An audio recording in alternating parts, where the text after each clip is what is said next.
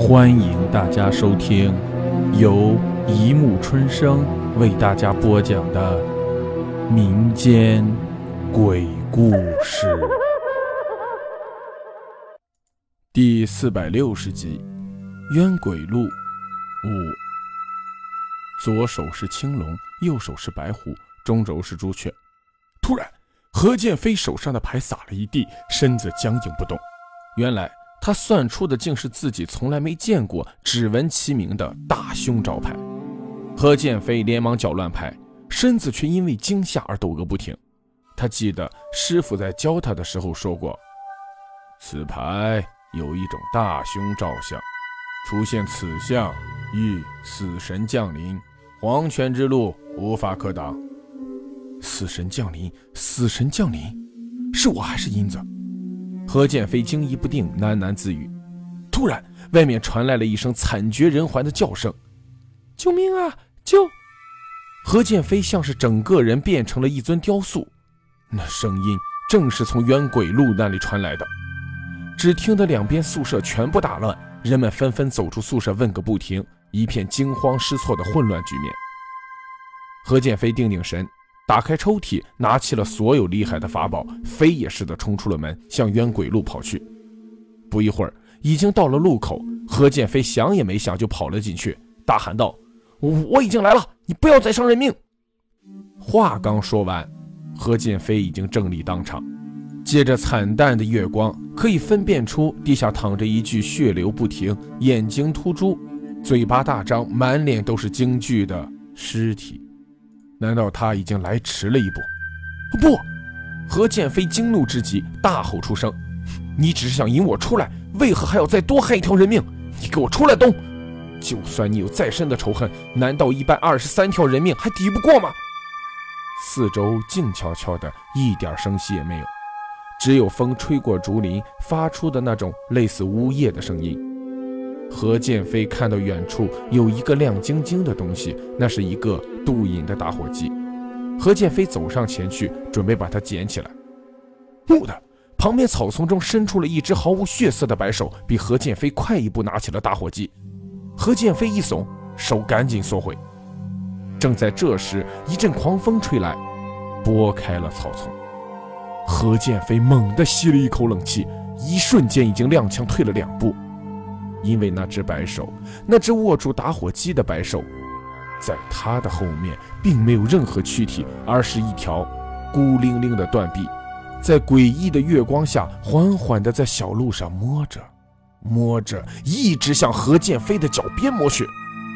吓出了一身冷汗，几乎完全丧失知觉的何建飞，在白手摸到他脚的那一刹那间，突然惊醒过来，向后要开。但仍然感觉到一股不同于人间的冰冷刺骨的寒意，原来那就是直接从阴间传过来的鬼气。何建飞勉强定了定神，脚依旧不听使唤的直抖。他跟随师傅这么多年，见识过的鬼可谓上千，但从没像这样一次震惊到内心，似乎感觉差点被剥夺了性命。刚刚从那只惨白的手里逃离出来，何建飞又发觉后面凉飕飕的，全身竟不由自主的一颤。他缓缓回过头去，见茂密的草丛中慢慢的竖立起一个白影，长发遮面，佝偻着身子，站在约离何建飞两米远的地方。可是那声音却像贴着耳朵一样清晰：“我的命可以用二十三人来抵，我的恨。”永远都偿不完。仇比海深，恨比天高。不知怎的，何建飞突然想起这句话来。因为他现在带着舍利项链，所以鬼无法加害于他。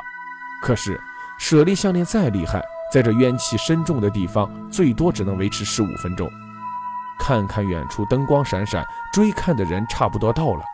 何建飞背对着那白影，慢慢的说：“我是不知道你的仇恨有多深。”可是我相信，所有的恨都可以解，只是难易程度罢了。我劝东前辈一句话：有回头时早回头，不要再伤害人命，加重你的罪孽。再见。话一说完，何建飞头也不回的大踏步走了，身后传来一阵悠悠的笑声。因为这事儿一搅，何建飞的心情相当的坏，他在火车上久久一言不发。田英珍知道原委后也是愁眉不展，因此一路上相当沉默。一个手拄着拐杖的老伯走来，四处张望的想找个位儿坐。何建飞见状，站起来让座，田英珍也笑起来搀扶着他。老伯笑呵呵地坐下，笑道：“哎，两个小娃这么热情。”我老人家也不能光厚着脸皮赖在这儿啊，是吧？说有什么可以帮忙的？何建飞笑道：“哎，尊老是应该的，您这么客气干什么？只管坐着就是了。”老伯往何建飞全身打量一眼，笑道：“嗯，那倒是。你们两个遭厉鬼追杀，算起来我坐在这里还赔了本呢。”何建飞和田英珍闻言脸色大变。你为什么会？老伯打断他说：“哼，这还不容易看出来？你没事儿带串舍利项链干什么？舍利项链乃佛门珍宝，非内行人一般看不出来。”何建飞收敛笑容问道：“请问老伯法号或是道号？”老伯道：“哎，那没必要，那没必要。我又不装人捉鬼，平白告诉人干什么？只是刚才看见两位身上缠绕的晦气非常。”所以，哎，才过来提醒一句。何建飞忙问道：“依老伯看，有无化解的可能？”老伯笑道：“哼，一物降一物，乃天之常理。天下没有无敌的王者，关键看你是否有心。”正说到这里，火车停站了。老伯站起来道：“哎呀，该下去了。以后有缘肯定会再见的，记住。”小伙子要有心。田英真怔怔地望着老伯的背影，道：“他是什么怪人？